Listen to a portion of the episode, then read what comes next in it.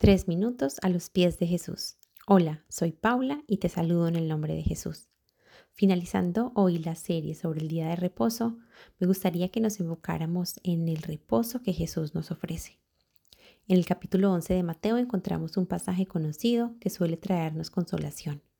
Mateo 11:25 comienza con Jesús orando a su Padre y luego en los versículos siguientes hasta el 30 Jesús se dirige a sus oyentes a hablarles de su Padre.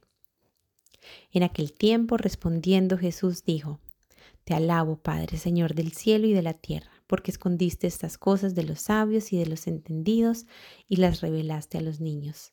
Sí, Padre, porque así te agradó. Todas las cosas me fueron entregadas por mi Padre, y nadie conoce al Hijo sino el Padre, ni al Padre conoce alguno sino el Hijo, y aquel a quien el Hijo lo quiera revelar. Venid a mí todos los que estéis trabajados y cargados, y yo os haré descansar. Llevad mi yugo sobre vosotros y aprended de mí, que yo soy manso y humilde de corazón, y hallaréis descanso para vuestras almas. Por siglos y mucho tiempo el pueblo judío aseguró que el día de reposo sean los sábados. En estos versículos Jesús dice a la gente que Él es su reposo y no un día de la semana en particular. Él nos invita a ser mansos y humildes de corazón para buscar y aún mejor hallar el descanso que solo Jesús nos puede ofrecer. O sea, que además de tener la valentía, la fe y la confianza para reposar en Él, me llama mucho la atención que Él pone o se pone como ejemplo de mansedumbre y humildad como la condición para hallar en Él el reposo. No sé cómo te parece, pero me parece a mí un versículo muy revelador. Y si te estás preguntando cómo lo puedes hacer, aquí tres sugerencias prácticas.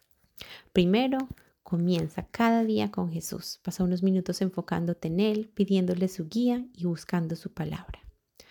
Segundo, aparta algunos minutos al día para hacer algo que te llene de energía.